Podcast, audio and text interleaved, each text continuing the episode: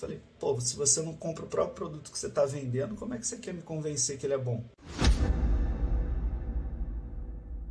A estratégia de venda, eu acho que está primeiro, antes de entender a tua forma de vender, entender pra caramba do produto.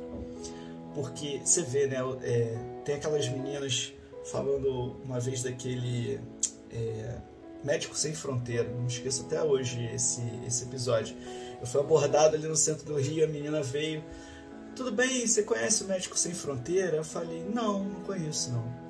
Aí ela, ah não, porque é um projeto é, pô, é social, que não, não, não, e as crianças pô, precisam, e a gente dá um, uma assistência com medicamento, com o apoio dos médicos, ajuda com passagem, ajuda com isso. Ela tipo, tinha todo um script, né? E aí eu perguntei assim: "Ah, legal. E você já você já é assinante? Você paga, você apoia o projeto mensalmente?" Ela: "Não". Eu falei: "Pô, se você não compra o próprio produto que você está vendendo, como é que você quer me convencer que ele é bom?" Aí depois eu falei para ela: "Não, eu já eu já participo do Médicos Sem Fronteira e e, e tarará, tarará. E aí eu meio que comecei a bater papo com ela sobre o, o, o jeito de vender. E aí a gente chegou no, no momento que foi o seguinte: é, a venda, você tem que saber a hora de parar de vender. Porque é uma hora que você já conquistou a pessoa, você tem que opar. O que é mais importante? A gente ficar amigo ou botar o peixe para dentro? Porque o teu objetivo tem que ser botar o peixe para dentro.